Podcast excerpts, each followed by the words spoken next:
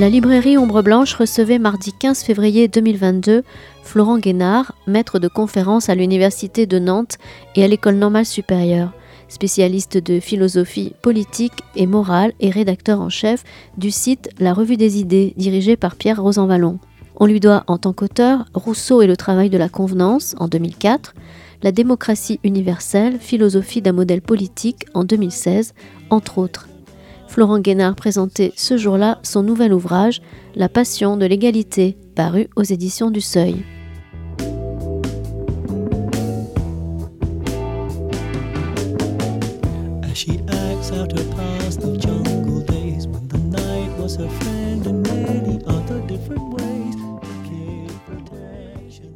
Bien, bonjour à toutes et à tous, et merci d'être euh, venu pour cette rencontre avec euh, Florent Guénard, qu'on est très heureux d'accueillir à la librairie Ombre Blanche, autour de son dernier ouvrage, La Passion de l'égalité, aux éditions du Seuil. Merci beaucoup d'être avec nous, Florent. Euh, vous êtes maître de conférence à l'université de Nantes et à l'école normale supérieure, ah, d'après ce qui est écrit. Bah, mais, je ne suis qu'à l'école normale supérieure. J'étais à, l'université de Nantes et il y a une petite erreur dans la fiche que le Seuil a, rédigée. Donc, je suis maintenant à l'école normale supérieure. Varier Nantes, on va dire. École normale supérieure. Vous êtes le rédacteur en chef du site La Vie des idées Site que personnellement je recommande, euh, donc qui est une revue en ligne qui est rattachée à l'Institut du monde contemporain du Collège de France et dirigée par Pierre Rosan Vallon.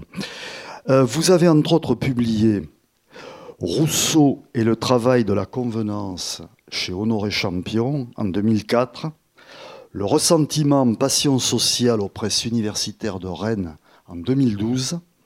Et vous avez coécrit avec Antoine Grandjean la démocratie universelle, philosophie d'un modèle politique au seuil. C'est le ressentiment que j'ai coécrit avec Antoine Grandjean et la démocratie universelle. Euh, j'aurais dû regarder les quatrièmes de couverture. C'est tant pis pour moi. Non, non, désolé. Et donc euh, aujourd'hui, donc nous nous retrouvons pour évoquer cet ouvrage, La passion de l'égalité, le terme passion est important, donc que vous éditez au seuil. Alors, euh, pour commencer, je dirais que cette passion de l'égalité confine parfois au paradoxe, parce que je me dis que plus on évoque l'égalité, et davantage les inégalités nous sautent aux yeux. Les inégalités semblent justifier, peut-être même... Euh, comme nous l'avaient dit certains penseurs réactionnaires du XIXe siècle, je pense à Maurras, mais à d'autres, l'inégalité serait-elle bienfaisante? On aura l'occasion d'y revenir. Et vous dites dans cet ouvrage, les sociétés démocratiques tendent à se structurer autour de la notion d'égalité. Depuis très longtemps, d'ailleurs, depuis la Renaissance jusqu'à nos jours. Et vous semblez dire que l'égalité est la condition même pour faire communauté. Le problème, c'est que ça ne va pas justement sans cette idée d'égalité qui va rencontrer l'inégalité de la condition de chacun et du sentiment d'infériorité qui parfois en découle. Ceux d'en haut et ceux d'en bas, en quelque sorte. Ainsi, toute cette démarche démocratique interroge les politiques publiques qui s'efforcent euh, de réduire les écarts sociaux et qui essaient de bâtir les conditions mêmes de l'égalité. Et dans cet ouvrage où vous accordez une place importante à ce que j'appellerais les émotions, les sentiments, les aspirations individuelles et collectives, je vous demanderai peut-être pour débuter cette conversation, euh, que représente pour vous et aujourd'hui cette notion d'égalité et euh, sommes-nous dans une société égalitaire visible? Bah, merci. merci. Eh ben, d'abord, merci pour cette invitation et bonjour à toutes et à tous. je suis très très heureux de pouvoir présenter mon livre dans cette magnifique librairie. alors, la question que vous posez, en fait, pourrait être considérée comme le point de départ de ma réflexion. C'est-à-dire que euh, je suis parti d'un constat très simple, d'un double constat. Premier constat, effectivement, les sociétés modernes démocratiques mettent l'égalité en leur cœur, c'est-à-dire c'est une valeur fondamentale. Euh, c'est euh, alors de manière un peu indistincte, hein, on y reviendra, mais enfin l'égalité fait partie justement de ce qui définit la modernité politique. Bon, ça c'est certain. Et puis Deuxième constat, et en même temps, euh, les sciences euh, économiques, euh, les sciences sociales ne cessent de nous dire, et elles ont raison de nous le dire, que depuis, allez, on va dire, les années 80, les inégalités économiques ne cessent de se creuser, dans des proportions qu'on connaît tous. Hein, parce que les journaux en parlent souvent, les 1%, euh, des écarts abyssales au sein d'une même entreprise entre celui qui la dirige et euh, celui qui est en bas de l'échelle, euh, des, des, écarts qui ne cessent de se creuser. Bon. Et alors, me suis dit, comment se, comment se fait-il qu'il y ait, voilà, comment ce double constat peut tenir ensemble? Il y a quelque chose de paradoxal. C'est-à-dire que nous, sommes, je pense, globalement, nous, individus modernes vivant dans des sociétés démocratiques, nous sommes attachés à l'égalité. Et en même temps, nous laissons filer les inégalités, si j'ose dire, matérielles. Euh, alors, est-ce que ça veut dire, je me suis posé à partir de là tout un tas de questions auxquelles j'essaie de répondre dans, le livre. Ça veut dire, première question, est-ce que, en fait, non, nous ne voulons pas l'égalité C'était une première possibilité. En fait, nous préférons l'inégalité. Nous ne la voulons pas. C'était une possibilité. Je l'examine à un moment dans, le livre. Je me suis dit, voilà, dans le chapitre 5, j'essaie de me dire, y a-t-il en fait une préférence pour l'inégalité? Si oui, laquelle? Par exemple, est-ce qu'on considère que... on le sait bien, on, est, capable de dire que l'inégalité, euh, c'est justifié si elle, elle est corrélée au mérite. Mais après, quand, une fois qu'on a dit ça, on n'a pas dit grand-chose. Parce qu'il faut arriver justement à définir le mérite, à voir la manière dont ça peut se construire, quel type d'inégalité euh, ça justifie, etc., etc. Alors, j'ai examiné un certain nombre d'hypothèses et puis je suis arrivé à une autre idée en euh, disant, bon, si on veut garder l'idée qu'il y a une préférence moderne, disons contemporaine pour l'égalité, alors il faut dire qu'il y a quelque chose qui... Et, si en même temps on doit dire que cette préférence ne débouche pas sur des actions égalitaires significatives, ça veut dire qu'il y a quelque chose qui neutralise cette préférence. Ça veut dire qu'il y a quelque chose qui empêche cette préférence de déboucher sur des actions, tout simplement. C'est-à-dire des actions égalitaires fortes. Et donc je me suis mis à réfléchir à cette question de cette manière, en disant pourquoi est-ce que hein, nous n'avons pas suffisamment de motivation pour nos préférences? Considérant, hein, je pense que ça, c'est un constat général qui est difficilement niable, considérant que nous avons une sorte de préférence générale pour l'égalité. Bon. Mais pourquoi nous n'avons pas de motivation pour cela? Alors, c'était d'autant plus paradoxal que, à côté de ça, parce que là je parle des inégalités matérielles, mais à côté de ça, nous assistons, et heureusement, je pense qu'il faut s'en féliciter, nous assistons au contraire à un mouvement d'opinion extrêmement fort, et qui, je l'espère, sera de plus en plus fort, notamment avec les nouvelles générations, pour lutter contre les inégalités de statut, c'est-à-dire ce que nous appelons les discriminations de race, de genre et liées au handicap.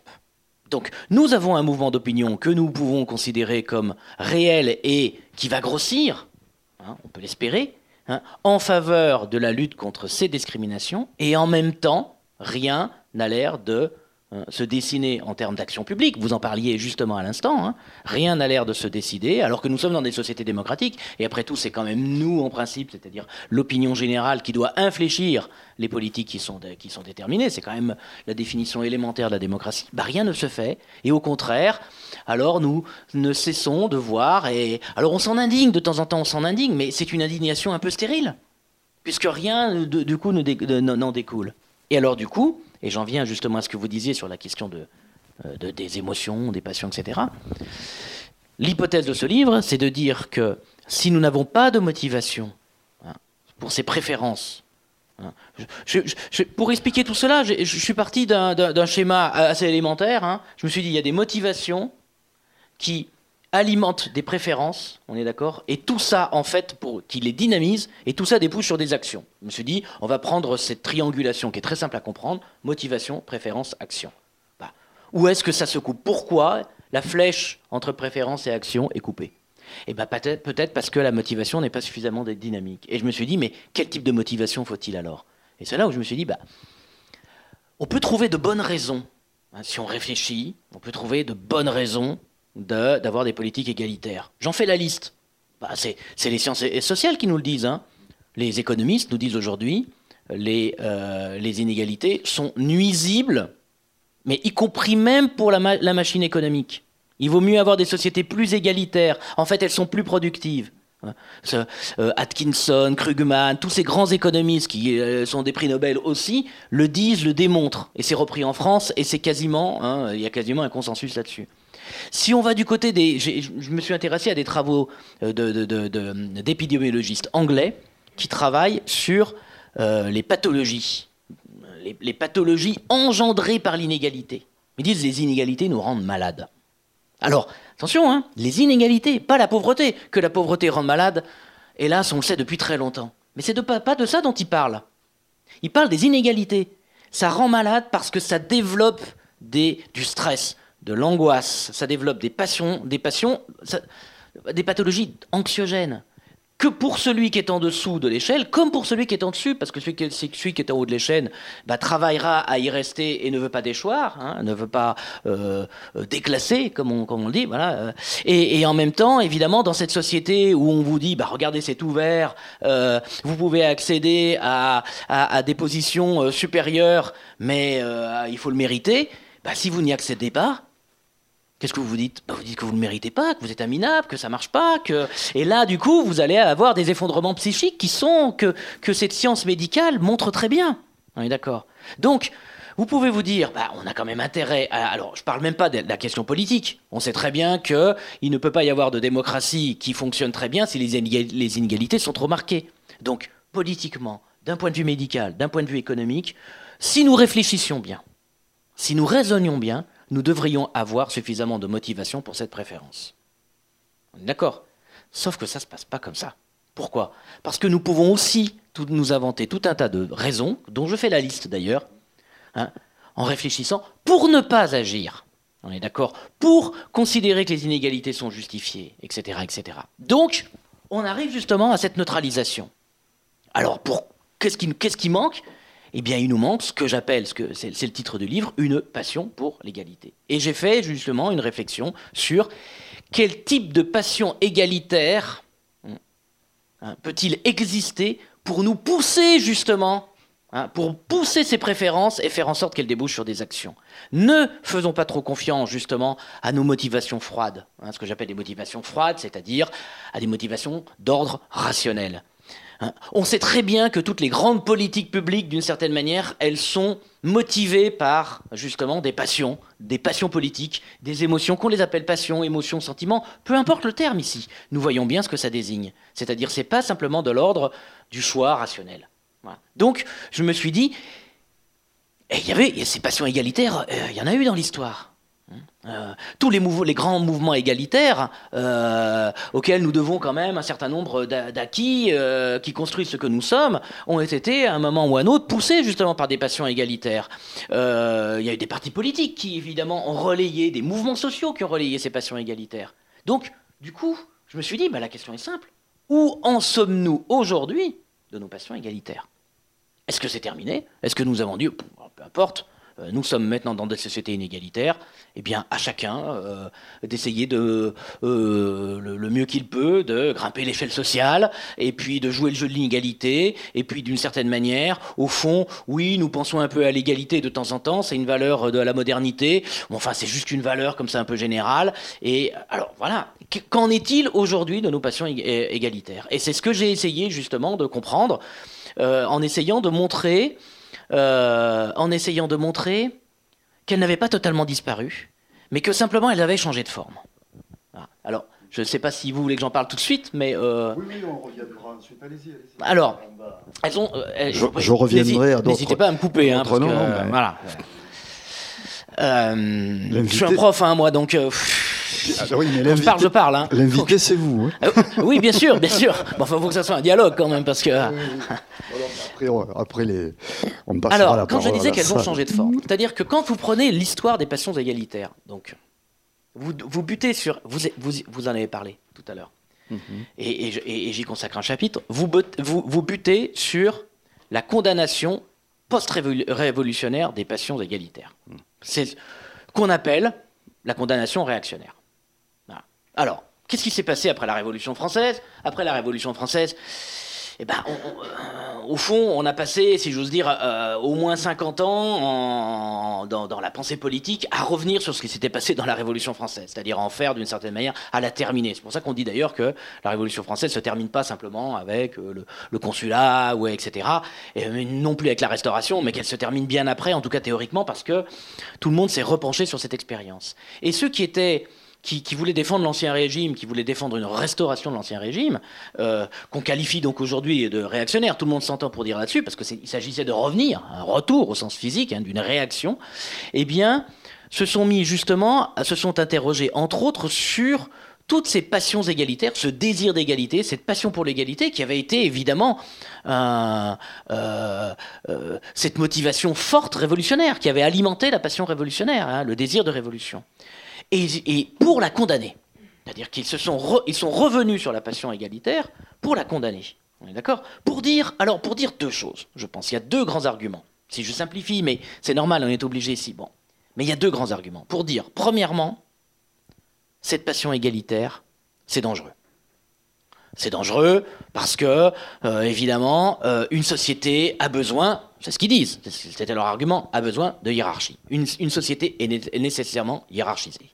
On est d'accord? L'ordre social tient avec la hiérarchie. Cette hiérarchie, c'était l'Ancien Régime. On est d'accord? Bon, voilà. Donc, ça va introduire de la confusion, du désordre social, etc. Voilà. Et bon, évidemment, en disant cela, il cible l'épisode révolutionnaire qui a été, comme chacun sait, effectivement sanglant. On est d'accord? Ah, c'est une révolution. Bon. Et puis le deuxième argument, alors c'est celui qui m'intéressait le plus, parce que c'est celui qui va plus loin, cette passion de l'égalité, de toute façon, ce n'est qu'un nom. C'est une passion insincère. Nous ne voulons pas, nous n'aimons pas l'égalité. Non, nous n'aimons pas l'égalité, disait réactionnaires. Nous détestons les inégalités. Il n'y a pas d'amour de l'égalité, il y a une haine des inégalités. Ah, pourquoi? Alors, il faut aller plus loin dans leur argument. La haine des inégalités, c'est la haine du pauvre envers le riche, c'est la haine des riches. Exactement, c'est la haine des riches. Et pourquoi est-ce qu'ils détestent les riches? Ils détestent les riches parce que les riches, euh, d'une certaine manière, la réussite des riches leur renvoie à leur impuissance. C'est ça l'argument réactionnaire. C'est de dire, en fait, c'est la passion des faibles, la passion de l'égalité. C'est la passion de la revanche. C'est la passion du ressentiment. Alors, tous les, tous les adjectifs y vont. C'est la passion, c'est l'envie, etc., etc. Et je me suis dit, voilà, je me suis dit, en lisant, en lisant tous ces textes-là, hein, me suis dit, au fond, et en lisant la manière aussi dont les égalitaristes, euh, euh, et j'emploie égalitariste en un sens non péjoratif, hein, c'est-à-dire ceux qui militent pour l'égalité. Parce qu'il euh, faut se méfier, parce que l'égalitarisme en français a toujours une connotation péjorative. Ah ben, et donc, je le précise d'ailleurs tout de suite dans une note au début de, en disant, moi je le prends un peu à la, à la manière dont les anglo-saxons considère égalitarisme, c'est-à-dire euh, mm. euh, militer pour l'égalité, avancer des propositions pour l'égalité et euh, voilà avoir le désir de voir l'égalité, l'égalisation en tout cas se faire. Bon, donc les égalitaristes au XIXe siècle, par exemple, qui viennent du républicanisme ou qui viennent du socialisme, ont avancé des arguments pour en faveur de l'égalité, mais et c'est ce que j'ai lu dans les textes que, dont, dont d'ailleurs je, je, fais, dont je parle dans le livre, ne sont jamais revenus sur la condamnation réactionnaire de la passion pour l'égalité. Ils ont dit, oui, euh, euh, euh, il, faut, il faut vouloir l'égalité parce que c'est parce que parce que c'est la justice. Ou il faut, voir, il faut vouloir l'égalité parce que c'est la condition justement d'une communauté harmonieuse réussie. Mais ils ne sont pas revenus sur la condamnation réactionnaire. Et je pense que ça pèse, le fait, je pense que ça pèse sur l'égalitarisme d'avoir laissé d'une certaine manière ces arguments triompher. Ces arguments réactionnaires triomphaient. Et donc, je suis revenu avec cet esprit-là sur la, société contemporaine, en me disant, ben, quand on a des manifestations, peu importe lesquelles, hein, des revendications égalitaires, alors qui sont souvent confuses, qui sont souvent mélangées à d'autres choses, le premier réflexe consiste quand même à les, à, les, considérer comme un désir de revanche, comme du ressentiment. Justement, la colère, par exemple, telle qu'on la voit, serait-elle égalitaire? Ou pas bah, La colère, bah, c'est pas qu'elle est nécessairement égalitaire, mais elle peut être égalitaire. Hmm. Il peut y avoir des colères de, tout un tas de types, hein, c'est évident. Une, eh, il peut y avoir de mauvaises colères, on est d'accord. Il peut y avoir des colères mélangées, on est d'accord. Mais au sein de la colère, il peut aussi y avoir quelque chose comme, mais prenez la réaction, euh, prenez une réaction qu'on qualifie justement une réaction d'envie. De celui qui, voilà, vous, prenez un, employé dans une, euh, dans, une usine qui n'est pas très bien payé, alors qu'il euh, y a d'autres gestions dans, qui sont mieux payés. Et puis, cette usine, elle marche bien. Hein, et elle marche bien parce que tout le monde travaille bien. Parce que c'est un lieu qu'on appelle de coopération, de collaboration. Donc, il y a des. Y a, euh, cette coopération, elle produit des, elle, a des fruits, vous voyez, elle a des résultats. Et la question, c'est la distribution de ces résultats. Comment est-ce qu'on les distribue? Alors on les distribue, bon, il y en a un qui est au SMIC à peine, et puis l'autre qui est à 10, 15 fois, 20 fois, peut-être 30 fois le SMIC. On est d'accord? Bon. Moi, ce qui m'intéresse, c'est la réaction de celui qui dit bah non, moi j'ai envie de tout casser parce que euh, pourquoi j'aurais euh, voilà, je me sens me sens pas reconnu parce que on me donne le SMIG alors que je participe d'une certaine manière de la je participe aussi à l'œuvre commune. On est d'accord. Et d'ailleurs, euh, avec la pandémie, on s'est aperçu qu'il y avait des, hein, vous vous souvenez, hein, qu'il y avait des métiers essentiels. Hein, première ligne, métier essentiel, etc., etc. Vous voyez? Donc ça, c'est intéressant. C'est de dire pourquoi est-ce qu'on qualifie cette position-là d'envie? Parce qu'après tout, envie, c'est un mot qu'on attribue. C'est une disqualification. Pourquoi est-ce qu'on le qualifie d'envie? Est-ce qu'il ne s'agit pas tout simplement d'une revendication, alors confuse sans doute, qui dit mais moi, moi, oui, effectivement, il y a quelque chose de l'ordre de l'égoïsme, mais moi, pourquoi j'ai si peu? Mais pourquoi dévaloriser ce type de... Donc j'ai essayé de la comprendre. J'ai essayé de montrer qu'effectivement, euh, le, salaire aujourd'hui, c'est pas simplement un salaire, c'est aussi un signe de reconnaissance. C'est aussi une manière de, euh, c'est aussi une manière de euh, construire sa dignité. cette dignité, bah, vous voyez, il y a deux manières de concevoir, il y a deux grandes manières de concevoir la dignité. On, peut se sentir digne, soit parce qu'on est reconnu par les autres. D'accord? Donc ça serait une dignité, on va dire intersubjective. Soit Effectivement, parce que euh, on a le sentiment, c'est un, pas un rapport aux autres, c'est un rapport à soi. On a le sentiment ben, qu'on fait bien ce qu'on doit faire. Voyez? Et on se sent digne. Si je fais bien mon travail, je me sens digne. Mais si, si par exemple, c'est pas simplement la norme de travail, hein, ça peut être aussi simple, ça peut être, euh, euh, on me demande d'être un citoyen, eh bien, j'essaye d'être le citoyen qu'on me demande, voilà, d'être, c'est-à-dire, ben, je m'informe, le plus possible, j'essaie d'avoir un choix, un jugement politique, informé, etc. Je peux et je vais voter, et je peux en concevoir effectivement un sentiment de dignité. On est d'accord? Donc là, c'est un rapport à soi. Mais est-ce que, est-ce qu'on peut avoir la question que je pose, c'est est-ce qu'on peut se sentir digne dans cette deuxième solution, dans ce rapport à soi, hein, correspondre à une norme, une norme interne On est d'accord? Est-ce qu'on peut se sentir digne au sein d'une société si la première forme de dignité, c'est-à-dire cette reconnaissance des autres, n'existe pas? C'est très difficile. On est d'accord? Faudrait être un sage. Faudrait celui qui je reprends celui qui est mal payé dans l'usine. Il pourrait se dire non, mais je me sens quand même digne parce que j'ai le sentiment, moi, c'est un sentiment intérieur. Je n'en ai pas de manifestation extérieure parce que de toute façon, on ne me paye pas plus que ça. Et puis, euh, on peut même me dire, si t'es pas content, bah, de toute façon, on trouvera quelqu'un d'autre. Eh bien, euh, c'est pas grave parce que je sais, moi, que je fais bien mon travail. Bah oui, on peut, on peut penser ça de la part. Enfin, ça, euh, ça ce raisonnement-là, c'est le raisonnement d'un sage stoïcien. On est d'accord Non, mais on est d'accord. Voilà, donc, mais on va pas supposer que, l'ensemble de la population euh, accédera à cette éthique stoïcienne euh, que quelques sages dans l'histoire sont parvenus à, voilà, à toucher. On est d'accord? Donc c'est pas ça. Non, Donc la question, et celle-là, la question, la question, la, question qui importe, c'est celle de la reconnaissance. Je me sens digne si je me sens reconnu. On est d'accord Et je me sens aussi reconnu. Alors je peux me sentir digne si je me sens reconnu pour ce que je suis, par exemple. Si j'appartiens à une tradition culturelle euh, que, euh, que, j'estime ne pas avoir, voilà, ne pas que j'estime ne pas avoir la, reconnaissance publique qu'elle devrait avoir, par exemple. Hein. Euh, toutes les questions multiculturalistes, etc., se sont emparées de cette question. C'est une question importante. Mais je suis aussi quelqu'un qui travaille. Je ne suis pas aussi simplement quelqu'un qui appartient à telle religion ou à telle euh, communauté culturelle, etc., euh, etc. Bon, évidemment que ça c'est important, mais je suis aussi quelqu'un qui travaille et qui a besoin dans son travail d'être reconnu. On d'accord? Et la reconnaissance dans le travail, eh ben, cette reconnaissance, elle passe nécessairement par une comparaison. Et on ne peut pas, me semble-t-il, il y a des arguments en ce sens-là. Hein. J'essaie d'ailleurs de montrer quelle est, quelle est, leur limite. Il y a des arguments, il y a des théories là-dessus qui disent la reconnaissance dans le travail, elle passe pas tellement par le salaire.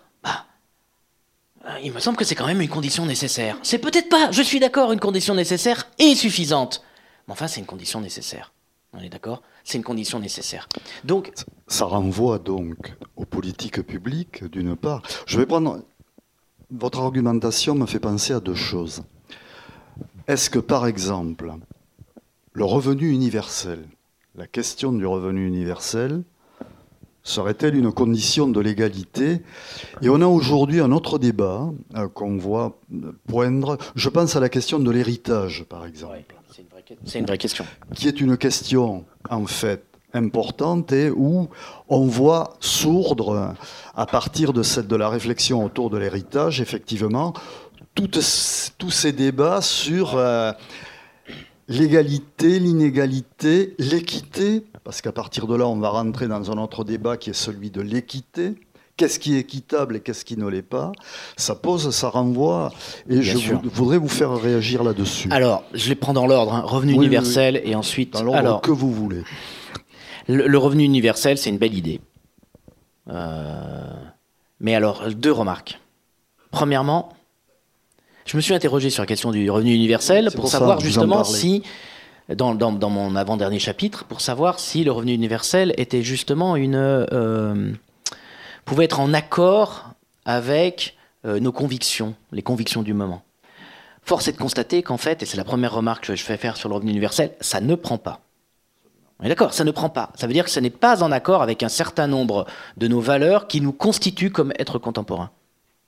Par exemple, je pense, euh, les sociétés contemporaines, je ne suis pas le seul à le dire, hein, j'ai repris un certain nombre de choses, c'est même quasiment un consensus en sociologie, placent en leur cœur l'idée d'autonomie. C'est-à-dire que l'idée d'autonomie est une idée forte, nous y tenons. Hein. Nous tenons justement, c'est la manière dont nous concevons la liberté aujourd'hui, la possibilité de réaliser nos projets. Euh, euh, nous sommes d'ailleurs, de manière générale, assez convaincus que l'épanouissement de soi, passe par la réalisation de nos projets. D'accord? Est-ce que nous attendons en général hein, C'est quand on est jeune, c'est ce qu'on veut. On veut mener, et puis même pas seulement quand on est jeune, enfin, je veux dire tout le temps. Hein, et pouvoir se réaliser, c'est aussi pouvoir réaliser ses projets. Donc l'autonomie est une, est une notion forte. Peut-être que le revenu universel n'est pas en accord avec ce type justement de conviction, et c'est ce qui explique que ça prenne pas. Mais je fais une deuxième remarque sur le revenu universel.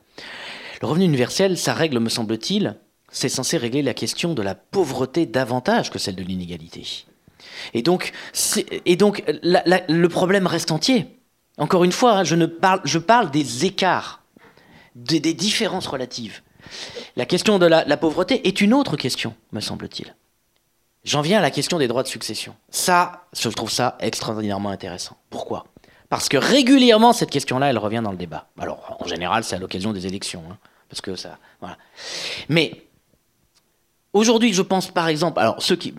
Je pense que vous ne trouverez pas aujourd'hui, quasiment, hein, en France, un économiste, vous ne trouverez pas un économiste, quelle que soit sa tendance, euh, sa tendance est politique, hein, on est d'accord, vous ne trouverez pas un économiste qui euh, justifie l'absence de taxes sur l'héritage. C'est-à-dire qu'ils sont tous, tous, tous, même les, les plus libéraux, d'ailleurs, si vous regardez les, textes des libéraux américains, les plus libéraux, hein, même ce qu'on appelle les libertariens, etc., alors eux, ils n'y vont pas par quatre chemins, ils disent qu'il faut supprimer l'héritage.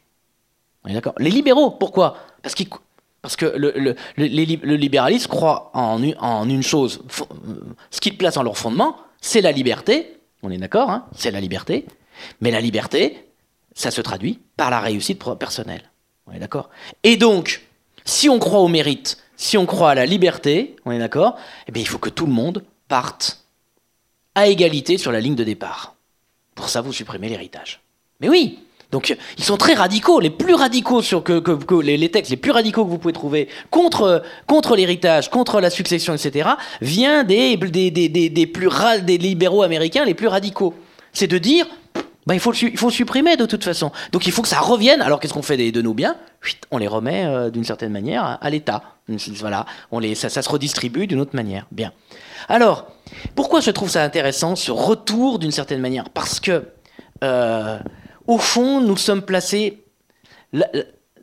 La, tension que suscite en général euh, la question des droits de succession, cette tension-là nous place au cœur d'une des contradictions qui alimente d'une certaine manière, enfin, qui a engendré ce livre c'est que euh,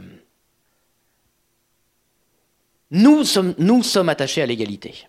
Et c'est pour ça qu'en fait, euh, c'est un peu dérangeant quand même que euh, bah, on puisse être, être riche sans rien faire. Ça, l'héritage, hein. Vous pouvez être riche sans rien faire. D'accord? On va dire, oui, mais c'est mes parents qui. Oui, peut-être. Vivre de ses rentes. Peut-être. Ouais, d'accord. Bon, voilà. Mais enfin, c'est quand même. Voilà. Et en même temps, il y a quelque chose qui coince, parce que l'héritage, c'est quand même le lien aux générations. C'est quand même la transmission. C'est quand même une certaine manière de, euh, de, se déployer, alors non pas dans le, euh, dans, dans, dans, euh, dans, le moment présent, mais ce lien avec le passé, mais aussi avec le futur. on est d'accord Parce que c'est ce qu'on va transmettre. Ça renvoie à l'anthropologie. Oui, ça renvoie à l'anthropologie. Il y a quelque chose qui constitue effectivement euh, un lien social extrêmement fort. Voilà. Euh, et un lien social qui n'est pas simplement un lien social horizontal, mais un lien social vertical, parce que c'est avec les générations passées et les générations futures. On est d'accord. Or, quand même, voilà, quand je vous parlais des économistes, il n'y a rien qui ne crée plus d'inégalités aujourd'hui que l'héritage. D'accord? C'est ça qui crée des inégalités. C'est pas le travail. C'est le capital que vous transmettez. Hein.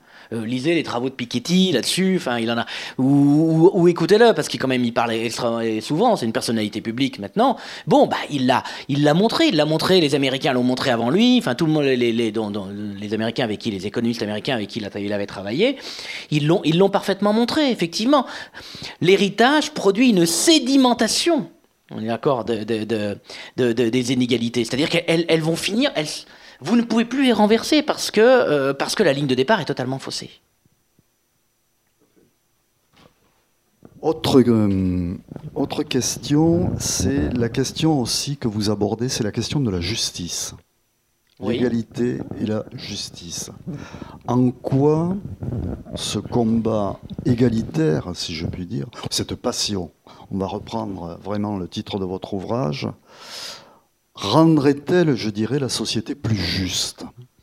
Ah, C'est une, question compliquée, parce qu'en fait, j'ai essayé justement de montrer que si on pouvait encore trouver des passions égalitaires dans le moment contemporain, là, dans la situation que nous vivons, il fallait aller les chercher du côté justement des passions qu'on n'a pas envie de voir. C'est ce que je vous disais tout à l'heure. Les, passions qu'on considère comme étant mauvaises, comme étant purement réactives. Ce sont des passions réactives. On n'aime pas les passions réactives. Voilà. Et pourtant, et pourtant, comme je vous le disais tout à l'heure, qui va blâmer euh, celui qui euh, se sent euh, atteint dans sa dignité parce que et qui réagit justement, qui peut réagir violemment, confusément, etc. Parce qu'il considère que alors qu'il participe justement à, la croissance, il n'en retire aucun fruit. Enfin, que la distribution des fruits de la croissance, de, l'activité économique, est inégale. En tout cas, ne correspond pas justement à à, l'effort qu'il fait, lui, pour, euh, pour participer à cette activité.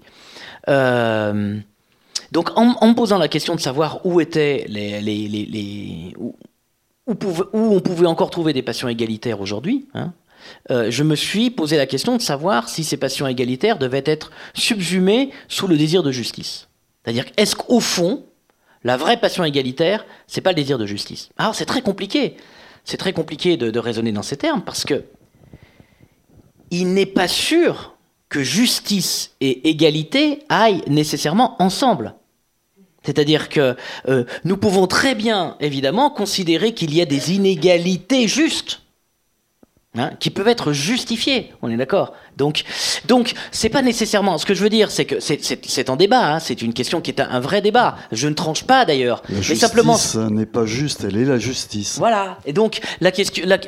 donc, je me suis, je me suis dit que de toute façon, il ne fallait pas que je raisonne dans cette. On ne pouvait pas raisonner si on, si on s'intéresse aux passions égalitaires. On ne pouvait pas transformer ce raisonnement sur les passions égalitaires en passion pour la justice. Justement parce qu'il y a une écovicité entre justice et égalité, et qu'il y a d'autres manières d'interpréter la justice, justement, et qui ne pas nécessairement à à, l'égalité. Donc c'est pour ça qu'effectivement, la, la, question, je la prends autrement. Je la prends moins sous l'angle de la justice, c'est-à-dire, on va dire, en philosophie morale, que sous l'angle justement de l'émotion et sentiment, c'est-à-dire d'anthropologie philosophique. Et il m'a semblé qu'il valait mieux, justement, euh, s'intéresser aux sociétés de cette manière non pas en voyant quelle est la, manière dont elles concevaient leur, justice, mais en essayant justement de voir la manière dont elles peuvent être ou non attachées à l'égalité.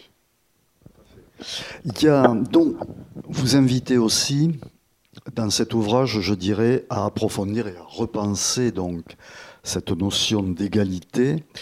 Et il y a tout un chapitre pour ma part, que j'ai trouvé très intéressant, sur, je dirais, les sociétés primitives. Oui. Et la façon dont elles ont, je dirais, posé la question de l'égalité et en quoi elles nous éclairent aujourd'hui pour travailler cette question. Alors, c'est un chapitre en fait que j'ai consacré aux, à, pas seulement aux sociétés alors on dit pas, on dit plus primitif, on dit les sociétés premières. Voilà. Donc, et euh, je suis incorrect. Voilà, c'est les, les, les, sociétés premières et euh, donc des sociétés, disons, euh, de chasseurs-cueilleurs, mais aussi des sociétés de pasteurs aussi qui m'ont intéressé.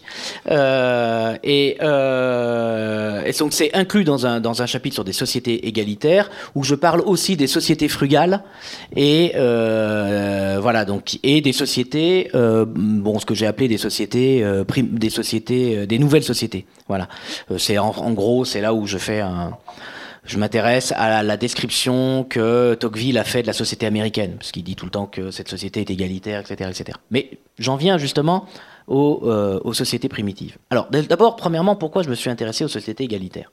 Parce que je me suis dit, si la passion pour l'égalité est moins intense dans nos sociétés inégalitaires, Voyons ce qui se passe dans les sociétés égalitaires. Voyons si les sociétés égalitaires sont capables de produire de la passion pour l'égalité.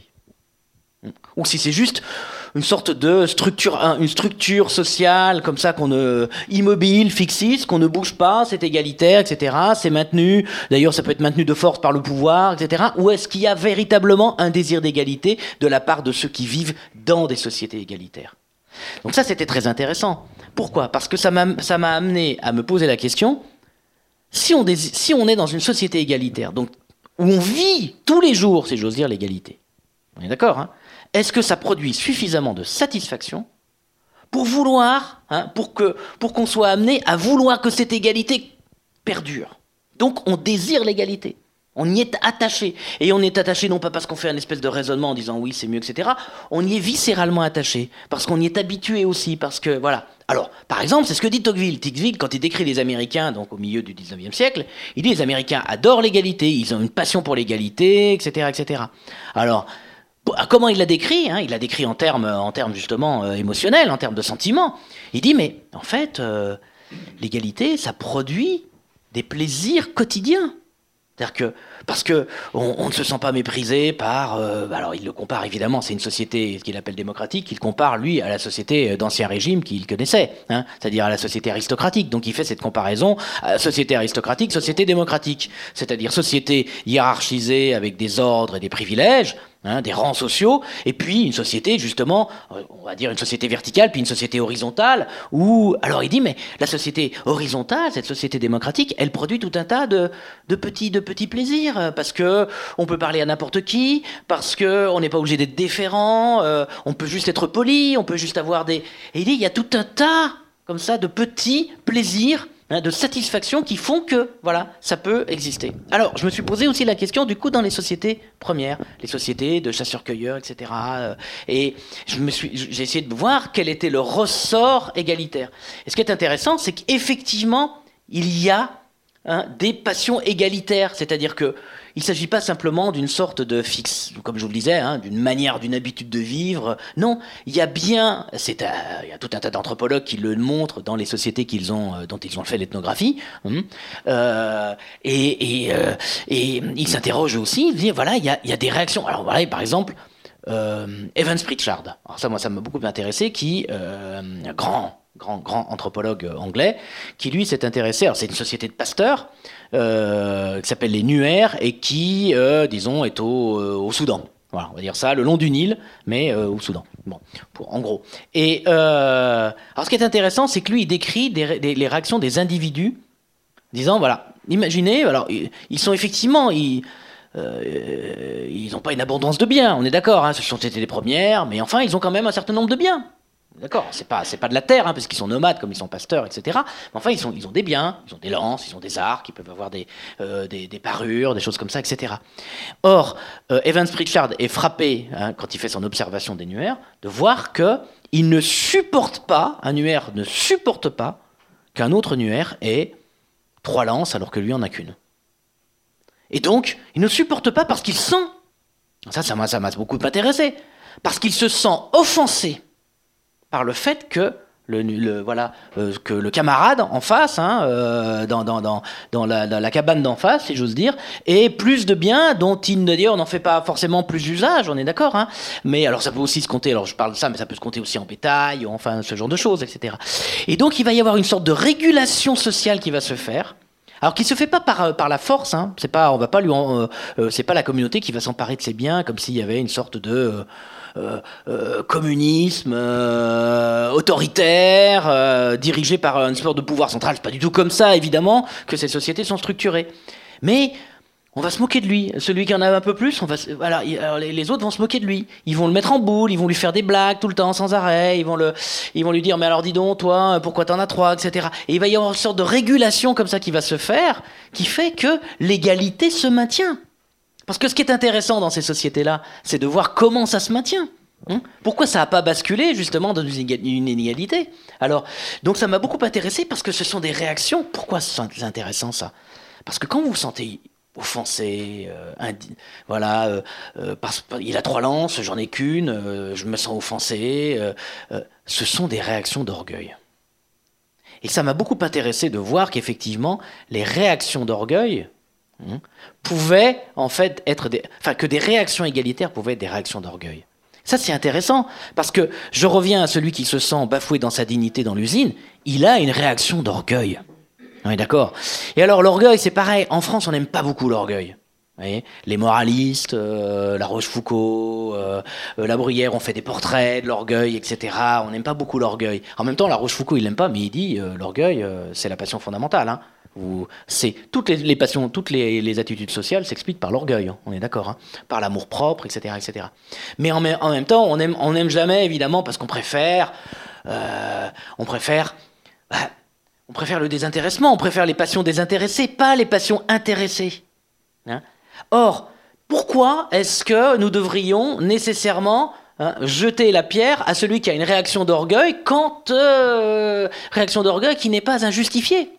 On est d'accord Donc ça m'a intéressé de voir qu'effectivement, qu'il fallait aller du côté sans doute de ces passions euh, réactives, euh, euh, qu'on disqualifie, etc., qu'on appelle parfois des passions tristes, parce que c'est des passions de la revanche, etc., mais qui c'est là, hein, c'est peut-être là qu'il faut aller voir justement des passions d'orgueil, des, passions égalitaires. Ça ne veut pas dire qu'il faut les laisser telles quelles, hein. ça ne veut pas dire qu'il faut, mais il faut leur accorder une attention, et peut-être considérant qu'elles sont là, essayer de faire en sorte qu'elles, euh, euh, c'est ce que j'essaie de dire en conclusion justement, qu'elles euh, prennent une autre forme. On est d'accord. Mais enfin, si on cherche une énergie, cette fameuse motivation dont je vous parlais pour alimenter, pour dynamiser nos préférences, elle est peut-être là. Justement, il y a, lorsque vous évoquez les sociétés premières, il y a peut-être aussi l'idée que nous sommes dans des sociétés précapitaliste. Oui. Et où la question de l'État ne se pose pas non plus. Je bah. crois que ça, c'est quelque chose d'important, puisque euh, là aussi, on a, changé de, on a changé de période, si je puis dire.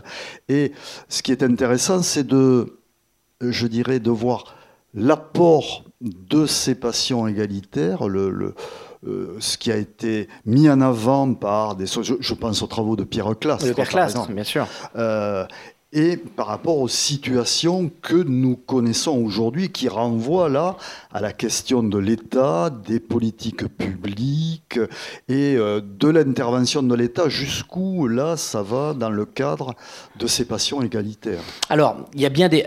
Pierre, Pierre Clastre, il a... Il, publie un livre dans les années 70 qui s'appelle La société contre l'État, hein, donc c'est un anthropologue, et à partir de, des observations qu'il peut faire des, Indiens des hauts plateaux, euh, et, euh, sa, thèse est la suivante. Euh, il, pense, il, il fait l'hypothèse, il faut le dire de cette manière, parce que ça a été assez contesté quand même, il fait l'hypothèse que si des sociétés premières alors, je vais le dire autrement. Il étudie le rôle du chef. Il étudie, je vais le dire de cette manière. Pardon. Il étudie le rôle du chef dans ces sociétés indiennes. Et il s'aperçoit que le chef n'a aucun pouvoir. Il ne peut rien faire. Il ne peut pas faire grand-chose. Il n'a aucun pouvoir coercitif. Donc, et alors, il y, a, même toute une description qui est extrêmement. Euh, c'est très très intéressant. C'est vraiment très intéressant. Parce qu'il dit, en fait, non seulement le chef, il n'a pas, de, il a, il a pas vraiment d'autorité, mais en plus, c'est une charge d'être un chef. C'est une charge parce que ce qu'il peut faire, la seule chose qu'il peut faire pour asseoir d'une certaine manière son rôle de chef, c'est de faire des cadeaux. Donc il passe son temps à faire des cadeaux. Mais faire des cadeaux, ça veut dire qu'il faut qu'il travaille plus. Parce que les cadeaux, ça veut dire qu'il faut aller chercher du gibier, il faut aller, etc. Et d'ailleurs, c'est assez marrant parce que le seul privilège qu'il a, c'est la polygamie dans, les sociétés qui l'utilisent, c'est la polygamie. Mais en fait, c'est même pas un privilège, parce que c'est la polygamie qui lui permet, en ayant plusieurs femmes, de pouvoir avoir justement, de pouvoir offrir des cadeaux. C'est-à-dire que, bah, voilà, euh, elles vont aller faire de la cueillette, elles vont, etc. Et puis lui va pouvoir justement euh, euh, faire des présents comme ça à l'ensemble de, de la tribu. Et donc, donc il s'est posé la question, il s'est dit, mais pourquoi au fond, on, on ces sociétés-là, choisissent d'avoir un chef et en même temps sans lui donner de pouvoir. En gros, c'est ça sa question. Hein. Pourquoi est-ce qu'il n'a aucun véritablement voilà, bon, aucun pouvoir coercitif? Et d'ailleurs, alors il est là pour régler les différends. Il a un rôle, il a une fonction. Il est là pour régler les différends. Mais il peut pas trancher dans un différent. Ce qu'il peut faire, c'est son seul ressort, c'est la palabre. C'est-à-dire qu'il peut, quand il y, a, il, y a, litige entre deux individus à propos de n'importe quoi, je ne sais pas, il y a litige dans la tribu, eh bien il convoque en fait les deux et puis il doit parler. Il doit parler. Et, mais c'est pas lui qui va trancher dans le différent, parce qu'il n'en a pas le pouvoir. C'est pas lui qui va dire non, euh, toi t'as tort, donc tu, répares, tu, donnes une réparation à l'autre. Il n'a pas le pouvoir d'imposer sa décision. Il peut pas imposer sa décision. Donc qu'est-ce qu'il va faire? Ben, Il va faire, il va, il va parler, parler, parler. Donc il faut qu'il soit.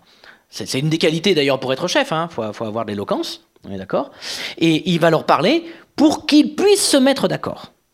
Mais le, le, le différent ne pourra être réglé que si les deux, les deux parties se mettent d'accord. C'est pas lui qui tranche. Bon, alors, ayant fait ce constat, et en fait d'autres de, de, de, du même ordre, il, à partir de ce constat, Clastre fait la chose, il, fait l'hypothèse suivante. Il dit au fond, ces sociétés ont refusé le pouvoir. Elles ont refusé le pouvoir. Elles ont refusé qu'un pouvoir, alors, c'est-à-dire quel type de pouvoir? Un pouvoir qui soit supérieur et extérieur à la société. Or, un pouvoir supérieur et extérieur à la société, c'est ce qu'on appelle un État. D'accord? Donc, elles ont refusé de, constituer un embryon d'État qui organiserait les relations sociales. Et qui les organiserait, et si, et si elles sont désorganisées, eh bien, avec un pouvoir coercitif. D'accord? Donc, alors c'est une hypothèse qui a beaucoup fait parler, qui a fait, qui a fait couler beaucoup d'encre. Pourquoi? Parce qu'en fait, Clastre dit la chose suivante. Il dit, et là, on arrive dans des hypothèses qui sont sont pas très bien étayées. Son hypothèse est très intéressante, mais c'est pas très bien étayé. Parce qu'il dit, c'est comme si, et on quand dès qu'on est dans le comme si, on n'est plus véritablement dans le matériau anthropologique. C'est comme si ces sociétés avaient eu le pressentiment de, euh, de que, qu'en donnant du pouvoir à un chef, eh bien, la société allait tomber sous la coupe d'un État. Alors évidemment, on est dans les années 70, on est justement dans, dans, dans, cet ordre de pensée-là, très anti-étatique. De toute façon, c'est repris d'ailleurs par la pensée par les anthropologues libertaires. Même voilà, voilà. Donc, il y, a, donc, mais en même temps, le problème, c'est qu'on peut difficilement, comment dire, on peut difficilement. C'est là, c'est là où le, le, moi j'aime beaucoup, je trouve ce livre formidable, mais je résiste quand même à l'assentiment, à adhérer totalement à ce qu'il dit, parce que euh, il faudrait supposer que des sociétés refusent ce qu'elles n'ont pas connu. Ah elles refusent un État qu'elles ne connaissent pas. Compliqué quand même. D'arriver à, intellectuellement, c'est une proposition qui est difficile à soutenir. Hein, vous me l'accorderez. Donc, en revanche, ce qui est très intéressant, c'est de voir qu'il y a des travaux, par exemple, d'un autre anthropologue qui s'appelle James Scott, James Scott, ça je vous recommande sa lecture, qui lui a travaillé sur euh, cette bande de terre euh, entre le Laos, le Vietnam, la Birmanie, etc., qui, est une zone montagneuse euh, qu'on appelle Zomia. Hein, c'est le titre d'ailleurs de son livre, où là il montre en fait que pendant, pendant des siècles et des siècles, cette bande de terre a été occupée par des, communautés qui se construisaient par des individus qui fuyaient l'État. Hein, qui était donc ce qu'il appelle statofuge, hein, qui fuyait véritablement l'État. Donc il y a eu tout un mouvement comme ça, et évidemment ça se passait parce que c'était dans des zones montagneuses, euh, où justement ces communautés se sont réorganisées, et elles se sont réorganisées en l'absence d'État. Et alors évidemment, ça, ça donne, si j'ose dire, ça donne un vrai ça donne une vraie substance à l'hypothèse de Clastre. D'ailleurs, euh, Scott, hein, dès les premières pages, il rend hommage à Clastre et il dit que, et il dit qu'effectivement, d'une certaine manière, il va donner raison à Clastre, alors que Clastre n'a pas pu véritablement lui étayer son hypothèse. Mais avec le matériau euh, justement anthropologique de Scott, on voit mieux ce que ça peut signifier. Effectivement, on peut fuir l'État. Et alors évidemment, j'en viens à la question égalitaire. Là derrière, Hein, euh, euh, Scott le montre, hein, le désir de fuir l'État est aussi une passion égalitaire. Alors, c'est une passion égalitaire de quelle sorte? D'abord, c'est une passion égalitaire, mais pas économique d'abord. Elle est d'abord, c'est de l'égalité politique. Parce qu'évidemment, l'État, et l'État qu'on fuit justement dans ces régions-là, c'est un, un, État euh, c'est un État despotique, c'est un État autocratique, c'est des, des, des grands royaumes qui s'enrichissent justement à, à, travers la riziculture. mais la riziculture, qu'est-ce que ça suppose? Énormément de main-d'œuvre, on est d'accord. Donc il y a des populations entières, justement, qui sont transportées de leur village euh, dans ces, plaines-là et qu'on force d'une certaine manière à travailler, qu'on a servi à la culture du riz, alors qu'au départ, elles ne le sont pas nécessairement. C'est pas nécessairement leur culture. Il peut y avoir d'autres cultures vivrières, il peut y avoir d'autres, d'autres, voilà, d'autres manières, justement, de subvenir à existence. Mais évidemment, le riz, ça a un avantage, c'est que le riz, comme le blé, hein, le riz et le blé, c'est l'avantage, c'est ça se stocke. Et ce qu'on peut stocker, on peut le capitaliser. On est d'accord? Et si on peut capitaliser, bah, on peut constituer sa fortune là-dessus. Voilà. Ce que vous pouvez pas faire avec des tomates, avec des fruits, des, denrées périssables, etc. Ça, ça, ça, se stocke pas. Donc, euh, alors, du coup, euh, il y a eu tout un mouvement de fuite, hein, vraiment, de, de, euh, de, de et qui est parti. Alors. Ça, c'est d'abord effectivement une passion égalitaire, c'est-à-dire qu'on cherche justement une horizontalité hein, par rapport à la verticalité que je décrivais tout à l'heure. Mais ce qui est intéressant aussi, c'est de voir que dans ces communautés que James Scott décrit, il y a aussi derrière, on est d'accord, l'idée de ne pas reproduire les inégalités quand même de richesse qui peuvent amener justement des inégalités de pouvoir. C'est-à-dire que c'est quand même lié. Hein. Euh, on peut, euh, c'est, on le dit toujours, hein, la Révolution française, c'est euh, effectivement la mort du roi, on est d'accord, hein mais aussi l'abolition des privilèges. C'est-à-dire que la liberté, vous ne pouvez pas la trouver simplement en, euh, simplement en supprimant la verticalité. C'est-à-dire qu'il faut aussi abolir les hiérarchies sociales. Pas simplement les hiérarchies politiques, mais aussi les hiérarchies sociales. Et donc, il y a aussi quand même, et ça James Scott le montre, hein, il y a quand même aussi lié à, il y a quand même le désir, une passion égalitaire, j'entends égalitaire au sens où moi je l'entends, c'est-à-dire d'égalité économique, hein, matérielle, et qui est liée à une passion égalitaire politique ici. Ça renvoie aussi, votre ouvrage renvoie aussi à cette, à cette question aujourd'hui qui se pose, alors on va revenir dans notre période, si je puis dire, qui pose la question d'une part de quid de l'égalité des chances aujourd'hui à travers la égalitaire, puisque euh, on se retrouve dans ce ciseau, si je puis dire, la question de l'égalité des chances d'un côté, et de l'autre côté, ce qu'avait euh, travaillé Bourdieu dans le cadre de la distinction. et donc, comment vous... Bah, moi, ça, ça, ça, m'intéresse beaucoup. Et vous appréhendez cette bah, question ça, rejoint la, tension que je vois. C'est-à-dire que nos motivations, il faut, il faut quand même... je pense qu'il faut qu'on ait tous l'humilité de se dire que nos motivations sociales, générales, euh, les convictions auxquelles nous sommes attachés, etc., elles ne sont jamais limpides. C'est-à-dire que ce que j'appelle limpide, c'est-à-dire que euh, elles entrent, en, elles entrent en, tension avec d'autres motivations. je pense que ce qui caractérise une société, c'est toujours un peu ça, on est d'accord, mais ça l'est plus ou moins, et que le moment contemporain, me semble-t-il, hein, dans les sociétés, on va dire ouvertes, contemporaines euh, que nous connaissons, eh bien, nous voyons s'affronter quand même des parce que le, champ social est toujours un lieu d'affrontement, mais je pense que c'est pas en termes de force sociale. Il faut aussi voir que c'est en nous que ça s'affronte. voyez? C'est-à-dire que, euh, je vous le disais tout à l'heure, hein, euh, euh, moi, assez égalitariste, on, le disait à propos de l'héritage. Moi, la tension, je la sens en moi.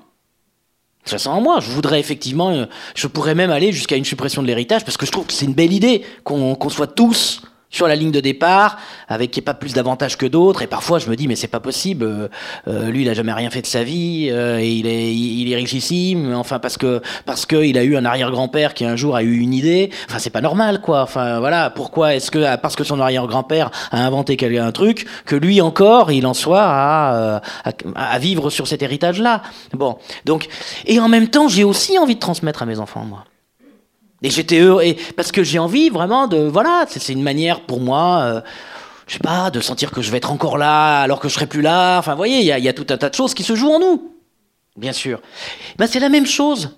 C'est la même chose avec la, la, la, la question de l'égalité des chances et de la distinction. C'est-à-dire que je crois honnêtement, je suis à peu près sûr que l'égalité des, des chances, tout le monde est d'accord.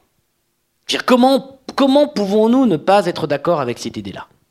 C'est-à-dire que je pense que c'est une valeur forte de dire bah oui, il faut quand même que tout le monde parce que ça correspond quand même à à la manière dont nous pouvons avoir euh, dont nous pouvons concevoir euh, la justice, euh, l'équité, enfin tout ce qu'on veut, mais même quelque chose comme la solidarité ou la fraternité, peu importe d'une certaine manière la manière dont on dont individuellement on conçoit l'égalité des chances. Je pense qu'il y a quand même un accord général sur l'égalité des chances. Bien. Et en même temps, et en même temps c'est pareil, euh, il y a quand même aussi l'idée que notre société, ce qui nous appelle, c'est le désir de réussite et que tout est fait pour valoriser la réussite. Et euh, voilà. Et donc, là aussi, ça, se heurte. C'est pareil, c'est se dire, bah, si j'ai réussi, hein, euh, je peux d'une certaine manière faire profiter qui j'ai envie de ma réussite, et ceux que j'ai envie d'en faire profiter, bah, ce sont mes enfants, bah, du coup, bah, l'égalité des chances, euh, euh, il y aura une inégalité des chances. Si je leur cède une fortune, euh, je ne serai pas en accord avec le principe lui-même auquel je peux me sentir attaché. Donc, nous sommes dans un, nous sommes, c'est ce que j'ai essayé de montrer dans ce livre, nous sommes dans des, la société produit en nous des émotions. Égaux, mais aussi différents. Oui, elle, mais elle produit en nous des émotions. Hein. Nous vivons dans des sociétés qui produisent en nous des valeurs, des convictions, des émotions, etc., etc.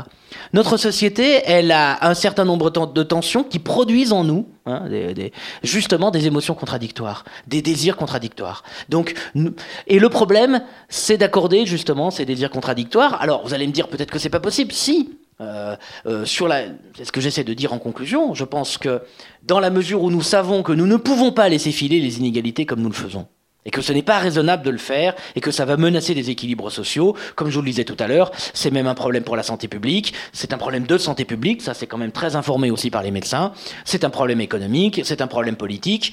Euh, nous ne pouvons pas laisser très intéressant parce qu'il y a un certain nombre de travaux, d'ailleurs que j'en mentionne certains dans, le livre, il y a un certain nombre de travaux qui aujourd'hui renouent avec la vieille idée, hein, euh, très ancienne, d'oligarchie.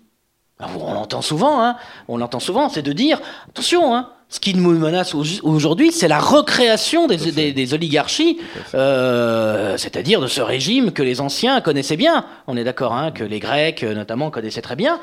Mais ça se recrée d'une autre manière. Bon, bon, bah c'est, je, je, suis un peu, euh, il me semble quand même que nous sommes devenus démocrates et que nous n'avons absolument pas envie de revenir à des régimes oligarchiques. C'est-à-dire que je pense que vous serez d'accord que c'est bien quand même que nous puissions donner notre avis sur la manière dont, euh, dont, dont, la, dont la société est organisée et que ça soit pas une petite euh, minorité euh, d'individus plus fortunés qui décident pour nous. On est d'accord. Donc, bah, euh, donc nous, nous, nous, nous sommes, nous sommes attachés justement à, à, cette égalité, on est d'accord Nous sommes attachés, nous avons envie justement de le faire, et en même temps, ça produit ça en nous, hein, cette, cette, société, et en même temps, bah, nous sommes aussi dans des, dans des sociétés qui ne cessent de valoriser la réussite personnelle. Et donc la réussite personnelle, comment elle se mesure?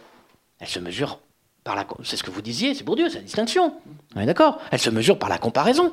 Donc nous sommes des sociétés qui ne cessent de nous renvoyer les uns euh, à, nous comparer, c'est ce qu'on appelle les comparaisons interpersonnelles, les, les, comparaisons intersubjectives. Donc qu'est-ce qu'il faut faire ici? Ben, Il me semble qu'une culture publique de l'égalité, hein, je la nomme comme ça euh, à, la fin de, à la fin du livre, une culture publique de l'égalité pourrait, s'appuyant sur justement toutes ces passions, hein, s'appuyant sur le fait que nous sommes attachés à l'égalité et que effectivement cet attachement à l'égalité peut prendre des formes réactives, mais en même temps il existe bien cet attachement. Eh bien, à s'appuyer sur ces motivations-là, sur ces réactions-là, et faire une culture publique de l'égalité, eh ben, ça permettrait de donner une forme, si j'ose dire, plus générale moins intéressés, plus désintéressés à l'égalité, et reconstruire nos sociétés de cette manière-là. Euh, alors qu'est-ce que j'appelle une culture publique de l'égalité? Bon, c'est compliqué, il faudrait que chaque société, d'une certaine manière, à se pencher sur elle-même pour dire bah, qu'est-ce qu'on valorise, mais montrer par exemple, euh, dans, les sociétés égalitaires dont j'ai parlé, les sociétés égalitaires antiques, par exemple les sociétés frugales, etc., bah, pour maintenir l'égalité, on en parlait, on éduquait à l'égalité il y avait une éducation à l'égalité pour dire, alors on en parlait pour dire, ben voilà, euh, qu'est-ce qu'on doit à l'égalité? Quels sont les plaisirs de l'égalité qu'on peut avoir? Notre problème à nous, me semble-t-il, c'est que nous vivons dans des sociétés inégalitaires. Donc les plaisirs de l'égalité dont je parlais tout à l'heure, vous savez, tous ces petits plaisirs, etc., bah on ne les connaît pas. Nous ne connaissons pas, parce que nous vivons dans des sociétés inégalitaires.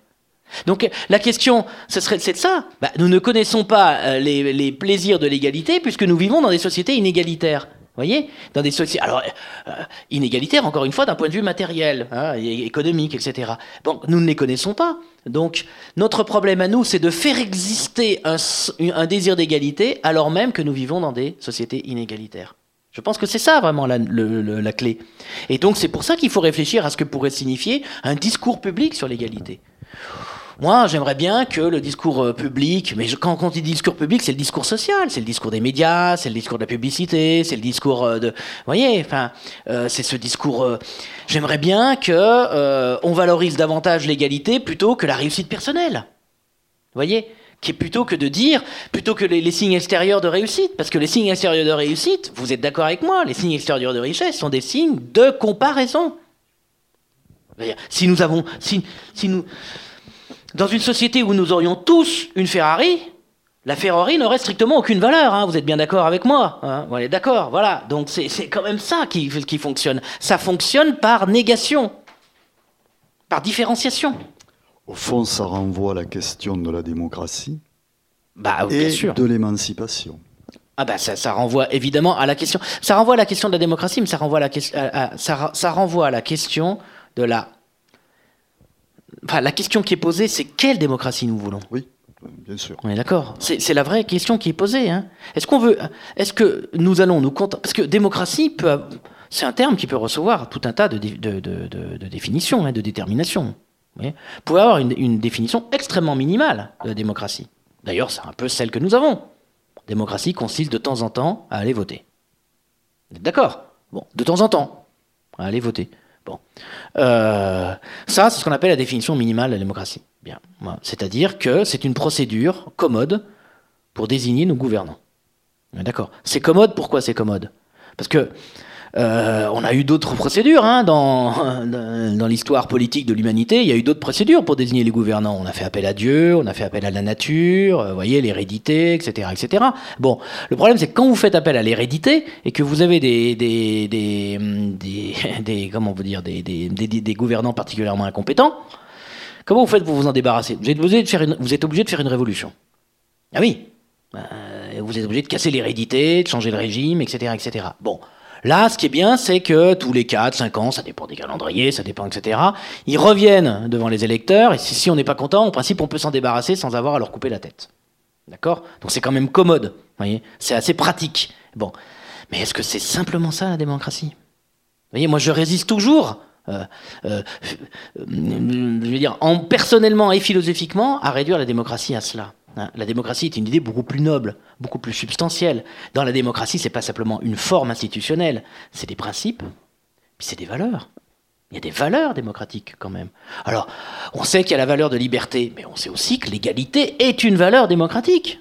On est d'accord qu'elle a été fondamentale justement pour euh, organiser justement notre désir de démocratie et ce que nous, allions mettre derrière ce, ce terme-là. Bon, bah si on a, si moi, je ne suis pas sûr qu'aujourd'hui, euh, si on parle de notre société dans notre moment, je suis pas sûr que les Français aujourd'hui soient satisfaits de l'idée minimale de la démocratie.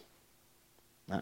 ma, conviction, c'est qu'il y a une insatisfaction qui dit pas toujours son nom, qui, va dire, qui peut être assez confuse, etc. Mais je pense que nous ne sommes pas satisfaits. Alors on va me dire, oui, mais en même temps, les gens s'abstiennent. Ben, peut-être qu'ils s'abstiennent justement pour ça aussi. Vous voyez? Pour marquer, parce que alors il y a, plusieurs types d'abstention. Il y a une abstention purement passive, euh, on le sait, euh, qui fait qu'on n'a même pas le sentiment de, on n'a même pas conscience de s'être abstenu, parce que d'une certaine manière l'éducation politique ne nous a pas atteints, etc., etc. Mais il y a ceux qui s'abstiennent volontairement, si j'ose dire, en toute conscience de cause. On est d'accord et s'abstenir volontairement en toute conscience de cause, c'est aussi dire je ne suis pas satisfait de la manière dont ça se passe. Euh, de cette, voilà. Donc ça, cette démocratie-là, telle qu'elle s'incarne dans cette forme minimale institutionnelle, ne, euh, ne remplit pas mon désir de démocratie. Ça ne satisfait pas mon désir de démocratie. On est d'accord? Donc c'est pareil. Moi, alors après, on peut dire euh, c'est la forme représentative, effectivement. Et euh, il y a beaucoup de choses en ce moment qui sont écrites là-dessus. Ça fait d'ailleurs pas, seulement simplement maintenant, ça fait un moment que ça dure pour dire qu'il y a euh, un épuisement de notre modèle représentatif, que etc. Et ces choses sont justes. On est d'accord? Mais il me semble qu'on aurait tort de restreindre la réflexion simplement à la forme institutionnelle. C'est de dire que ce dont ce, qu'on veut plus, c'est euh, c'est le vote. Ce qu'on veut, c'est participer davantage, des modèles plus directs de démocratie, etc. Je suis d'accord. Je pense qu'il y a une partie de la population qui en veut, mais il y en a une autre. Partie de la population qui veut, qui a pas nécessairement ni le temps, ni les compétences, ni euh, enfin, moi, euh, pour aller dans des conseils de quartier, pour aller, euh, pour et puis, on peut faire appel au tirage au sort. Souvent, moi, j'ai mes étudiants qui me disent ah mais le tirage au sort, pourquoi on n'y pense pas? Ben, Je leur dis mais le tirage au sort, vous vous rendez compte? Imaginons. Ben, j'en fais, je leur dis, voyez, on est, allez, euh, disons 40 millions. collège électoral en France, c'est 40 millions. on va exclure les enfants, les, les, etc. Bon, disons 40 millions, je pense un peu plus, mais enfin bon, disons 40 millions pour simplifier les choses. Bien.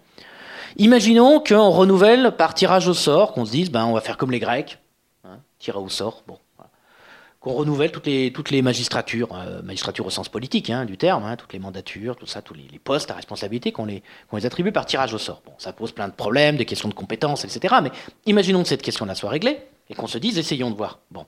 Et que, c'est comme ça qu'on va acquérir de la compétence politique. Bon. Bah, je veux bien, moi, mais imaginons que, je sais pas, on ait besoin euh, tous les 3-4 ans, parce qu'on peut pas faire ça tous les ans quand même, il faut une continuité dans le pouvoir, on est d'accord? Imaginons, allez, tous les 4 ans tous les 4 ans, qu'on ait besoin de tirer au sort 500 personnes et à qui on va remettre le pouvoir politique. Selon des assemblées, on s'en fout, peu importe, hein, ça c'est dans l'hypothèse. Voilà, on peut dire il y aura une assemblée consultative et puis il y aura, peu importe. Voilà, il y a une assemblée plus un exécutif. Très bien, 500. ben dis on n'a pas beaucoup de chance d'y arriver, hein, dans une vie, au pouvoir. Hein. Donc en attendant, euh, on fait quoi? On s'en désintéresse, nous? Donc on fait nos activités, il n'y a plus de citoyenneté. Euh. Vous voyez, c'est ça aussi le truc. Moi, ce que l'élection a au moins un mérite, c'est qu'il y a un moment on s'implique, quoi. Ouais, c'est, voilà, on se dit, ben oui, tiens, euh, au fait, je vais voter pour qui? Oh, ben, Je vais regarder les programmes. Voilà, donc je m'intéresse à la chose publique, quoi. Voilà. Bon, donc. Donc ce que je veux dire, c'est que renouveler notre, désir de démocratie passe pas forcément par l'invention. Ça peut aider. Effectivement, il faut sans doute multiplier d'autres structures, une autre manière de faire, etc. Mais je pense qu'il faut réfléchir davantage à ce qu'on met derrière l'idée de démocratie. D'accord? Et pas donc pas simplement des formes institutionnelles, mais aussi des valeurs. Quelles sont les valeurs démocratiques? Quelles sont les valeurs que nous voulons voir triompher dans la démocratie? Pas simplement la démocratie, c'est pas simplement une manière de désigner nos gouvernants, on est d'accord. C'est aussi une manière euh, de, de, faire société, de vivre en société ensemble. Ce sont des valeurs qu'on veut voir triompher, etc. Donc liberté, égalité, euh, la dignité. Hein faire en sorte qu'à l'intérieur d'un espace social, tout le monde se sente digne. Qu'est-ce que ça peut signifier? Hein on, en parle beaucoup euh, de la dignité. Je trouve que c'est très intéressant de réfléchir à cette question. Euh, pendant, euh, pendant longtemps, la dignité, bah, dans les sociétés justement d'ancien régime aristocratique, la dignité, c'était la manière de coller à son rang. C'était le rang. La dignité, c'était le rang. Bon, bah, en démocratie, ça peut plus se concevoir de la même manière. Donc, réfléchissons justement à ce qui fait pourquoi il y a des, pourquoi aujourd'hui on a des, nos contemporains, une partie de nos contemporains, des gens que qu'on peut connaître d'ailleurs, qui ne se sentent pas dignes, qui se sentent indignes, qui ont un sentiment profond d'indignité, qui les mène d'ailleurs parfois à l'hôpital. Donc, euh, alors, c'est à ça qu'il faut quand même réfléchir. Donc, on peut y réfléchir justement sous l'angle de l'égalité, parce que je pense qu'effectivement, euh, se sentir traité comme les autres sur un même pied d'égalité et reconnu pour le travail qu'on fait, quel que soit le niveau où on le fait, produit justement hein, un sentiment de dignité. Donc, donc cette passion égalitaire, il me semble qu'il faut continuer à l'alimenter. Bien. Je crois qu'il faut que nous, nous, nous, laissions la salle. Désolé. Mais c'est un plaisir de discuter avec vous. Merci en tout cas, Florent Guénard d'être venu parmi nous. J'invite à lire et à faire lire donc La passion de l'égalité parce qu'on n'a pas tout abordé. Hein. Il y a encore bien d'autres choses à découvrir dans cet ouvrage. Vous rappelez que cette conversation sera mise en ligne sur le site des podcasts d'Ombre Blanche ultérieurement, donc vous pourrez la retrouver. Vous souhaitez une bonne soirée à toutes et à tous. Et d'ici là, eh oui. portez-vous bien. Merci, beaucoup, et merci encore à Florent Guénard. Bonne soirée à tous et à tous.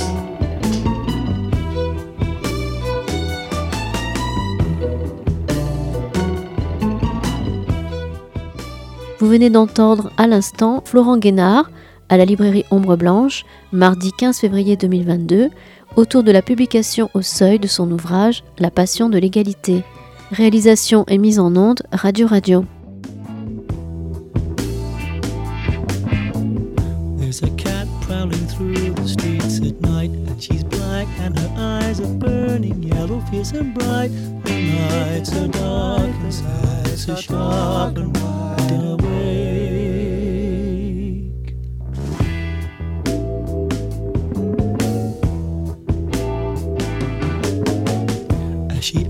out her past the jungle days when the night was her friend in many other different ways. Gave protection, gave detection her